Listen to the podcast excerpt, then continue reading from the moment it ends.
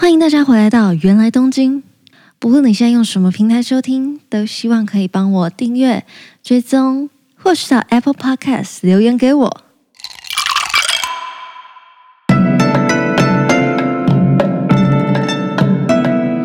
おかえりなさいませ。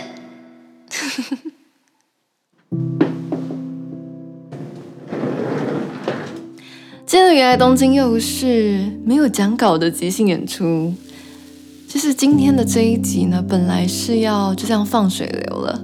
我从周末开始想，想到星期三，也就是昨天，我一直想说，哎，我这礼拜到底要跟大家分享什么？其实我也是有想要跟大家分享的东西，但不知道为什么最近就是感觉到一股惰性迎面而来，然后来不及招架这样子。所以呢，原本昨天就想说，好吧，算了，我就这礼拜先。暂停一次星期四的闲聊系列，然后周末的时候再来准备下礼拜一的散策。结果就想着想着，一直到傍晚的时候，就觉得好空虚哦。我没有上架，好空虚哦。我自己都觉得好像有一点对不起自己的那个做频道的初衷，然后又有点对不起听众。我其实不是很确定有没有人今天有发现，哎，怎么原来东京周四没有更新？还是其实大家都，还 是其实大家都没有发现啊？嗯，我觉得这感觉很奇妙。就是虽然说我最近一直有一股，就是做什么事情都觉得啊，好像有一点没有那个干劲。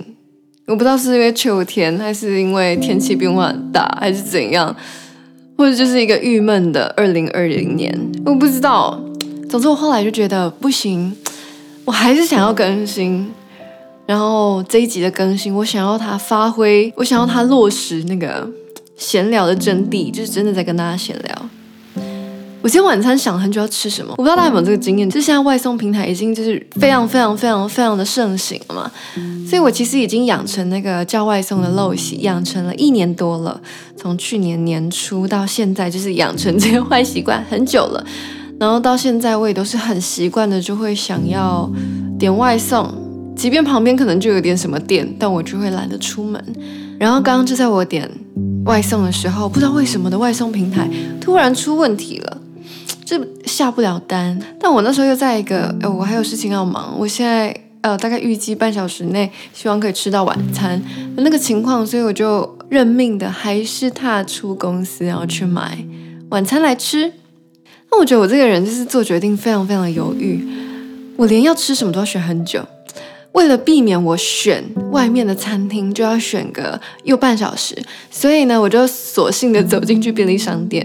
我觉得在那个今年全家开始有今天就要到期的食物，在晚上五点开始打七折这项活动开始之后，我就很喜欢便利商店，因为我觉得。很棒啊！就是你可以在五点之后，刚好就是自己要吃晚餐的时候嘛，去捡便宜，然后那些食物就是就是好好的啊，然后我就会觉得，我就会觉得很划算。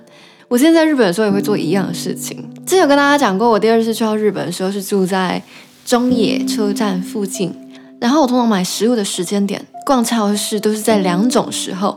第一个时候是我回家的可能傍晚吧，六七点那个左右。刚到车站的时候，我就想说，哎，那先去顺路买一些菜回去煮。所以这个是在一个比较，嗯，我觉得正常的时段买菜。另一个时段我觉得比较酷，另一个时段可能是我回家，然后吃完饭了，然后功课写完了，然后今天要忙的事情忙完了之后，现在大约是晚上的十一点半钟，然后我就跟室友再走出门，然后去到超市去捡便宜。日本超市的特价时段也有分几个时候，可能在晚上，比如说我有点忘记确切的时间，但打个比方来说好了，可能是在比如说七八点的时候特价二割影，割影就是几趴 off 的意思，比如说可能八九点的时候是 twenty percent off，然后再来可能到十一点的时候，很多东西它可能是半价或是六折，所以我那时候。如果是晚上去的话，我都会冲去那些熟食区，还有面包区，就可以买到平常我觉得价钱不算低的日式便当，里面可能很粗糙，然后它打完折之后超级便宜，那就是我隔天微波来吃的午餐。我是不是很确定这样子卫生来说，就是健康来说，它会不会有问题？就是比如说它会不会就是隔夜不新鲜还是怎样？但我自己觉得，一般来说超市应该不会卖极就是这么极其的食物。我我自己的感觉是那些东西，它再多放了几个小时的隔天的中午吃，好像都也还可以。所以像这样子的东西，我就会。穷学生嘛，我就会在晚上半夜这样的时候再去超市采购一波。我就想起来，真的觉得很怀念哎，就是 那个时候，着实的就像是我们这一家里面的花妈。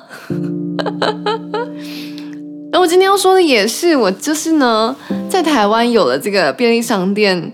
呃，什么限时特价七折开始，我就真的很喜欢跑便利商店。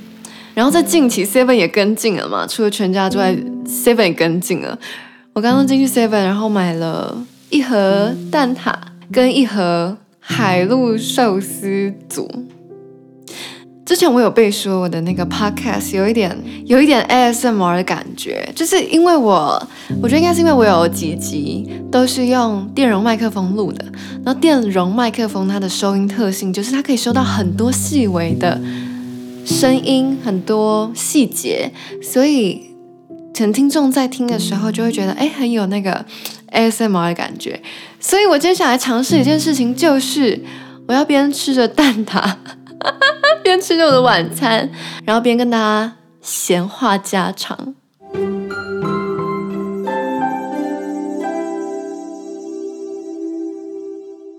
最近 Seven 啊，好像还多了一个。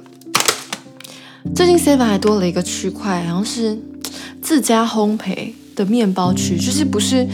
一般我们吃到那种统一面包屋，然后封好好的那种工厂做的面包，是感觉就像是一般面包店那样的橱窗，然后放那种会比较集齐的面包。然后我刚经过的时候就看到，哎，葡式蛋挞，哎，真的很喜欢吃蛋挞，然后就秒买。我觉得讲到蛋挞，大家应该都会想到肯德基吧。不是很多人都会笑称肯德基是被炸鸡耽误的蛋挞店吗？然后啊，我今天在买蛋挞的时候，我就想到一件很有趣的事情，就是日本的肯德基啊是没有卖蛋挞的。不觉得这件事情非常的难以接受吗？我是在蛮晚才发现这件事情的，二零一八年的圣诞节吧。大家知道日本人就是圣诞节，不知道为什么呢要去吃肯德基。然后那时候就想说，好吧，虽然我不知道为什么要这样做，但就去吃看看吧。那那是我第一次踏进那个中野车站的肯德基。日本肯德基，我一开始看到的时候就两个心得：一，好贵；二，为什么没有蛋挞？我想说，好吧，他没有蛋挞，那他这么有名，可能 可能炸鸡好吃吧。然后我那时候就点了炸鸡来应景。结果，我要吃一口，等我一下。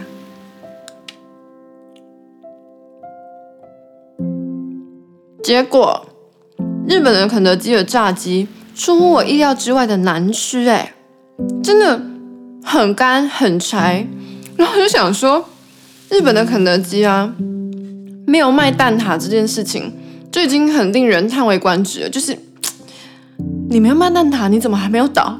哦，那你可能炸鸡很好吃吧？没有，你的炸鸡也很难吃哎。那你还卖那么贵？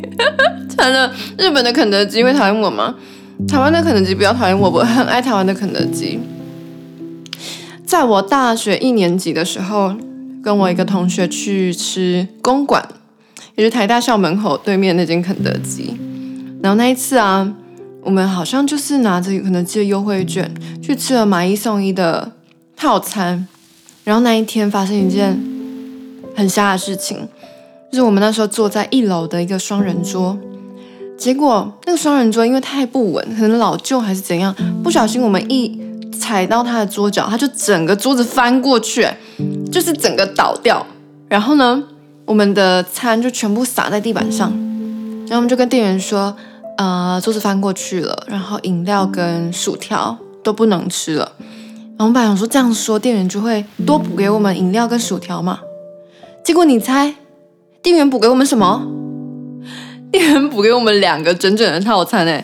但重点是呢，我们套餐里面的汉堡跟蛋挞都是好好的，也就是说我们现在有四份汉堡、四份蛋挞、两杯饮料和两份薯条。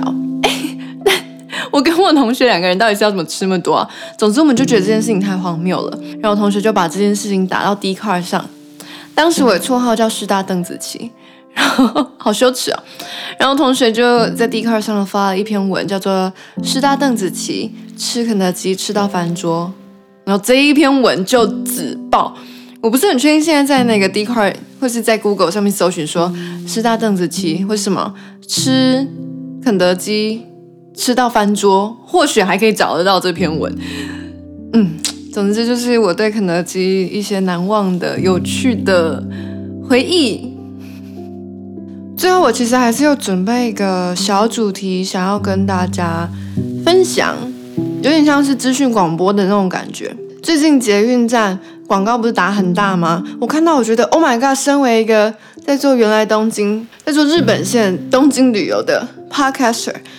应该有这个责任义务要跟大家知会一下，就是这个礼拜开始在捷运中山站有一个出口音乐节。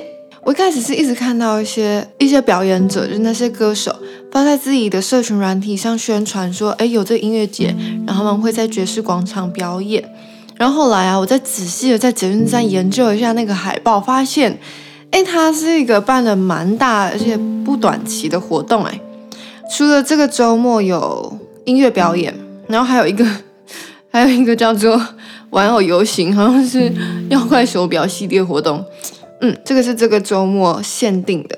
然后他从他从这个礼拜开始，一直到十二月二十七那一周的每个周末都有一个主题市集。然后一样，这个区间他会在那个新中山绿行公园上面设置装置艺术。它的装置艺术，他写东京铁塔特色打卡通，我自己在猜，从他的那个出口音乐节的节目宣传海报上面画的富士山以及日本国旗上面那个红色圆圈圈来看，就觉得 这活动一定超日的。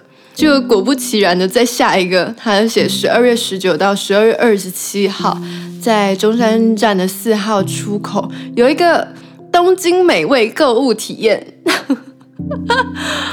我想我去定了，我现在马上把那个十二十九到十二二十七挑一天出来，绝对去。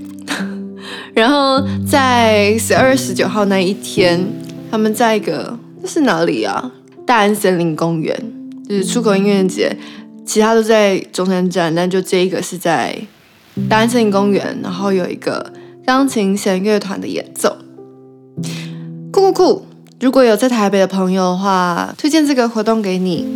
这个周末可以去看表演，然后跟装置艺术拍照。等到十二月十九号到二十七号的时候，再去未出国，就是现在很流行的嘛，去呃东京美味购物体验。